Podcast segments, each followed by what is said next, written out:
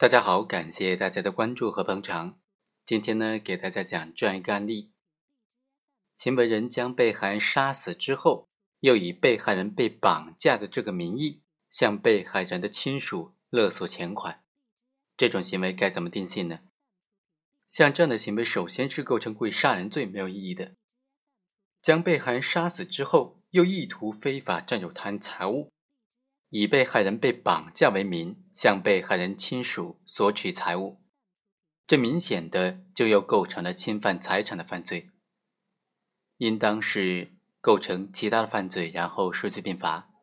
但是对于这种被告人非法占有他人财物的行为，该怎么定性呢？一种意见就认为说，被告人以绑架被害人为名，向被害人的亲属敲诈钱款，构成绑架罪。第二种意见认为呢，被告人虚构了被害人被绑架的事实，索取钱款，构成诈骗罪。还有一种意见认为，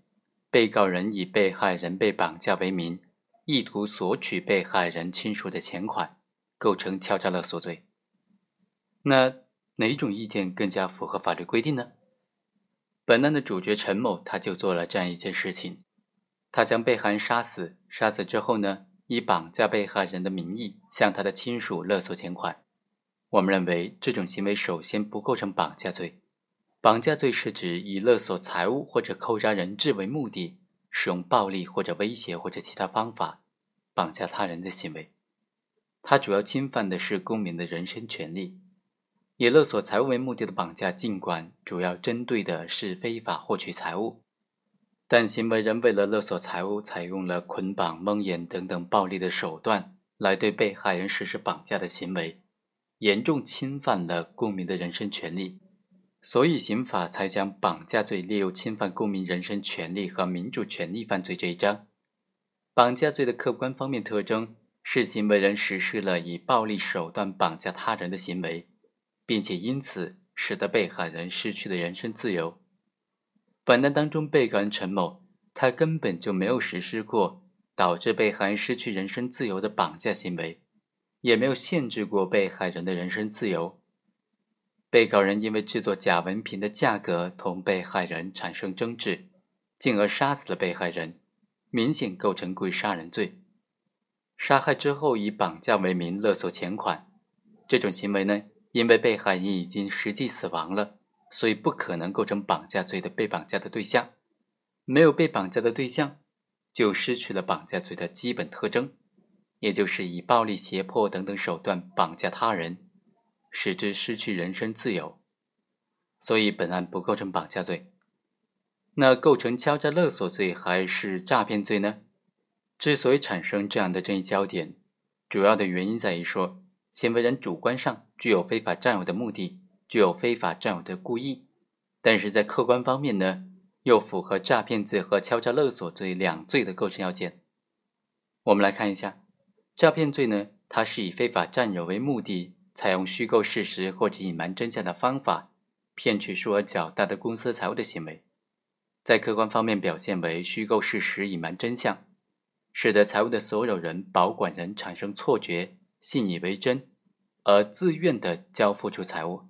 也就是说，诈骗犯罪的被害人是自愿的交出他掌管的财物，他被骗而交出财物的当时是自愿的，这是诈骗和抢劫、盗窃、敲诈勒索等等犯罪相当主要的特征的区别。而在本案当中呢，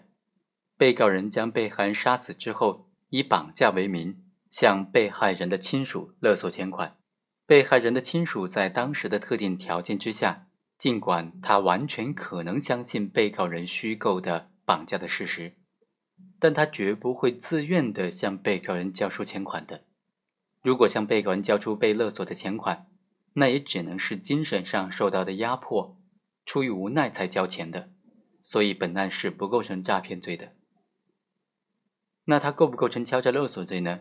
敲诈勒索罪指的是以非法占有为目的，在对被害人实施威胁或者要挟的方法。强索数额较大的公司财物的行为，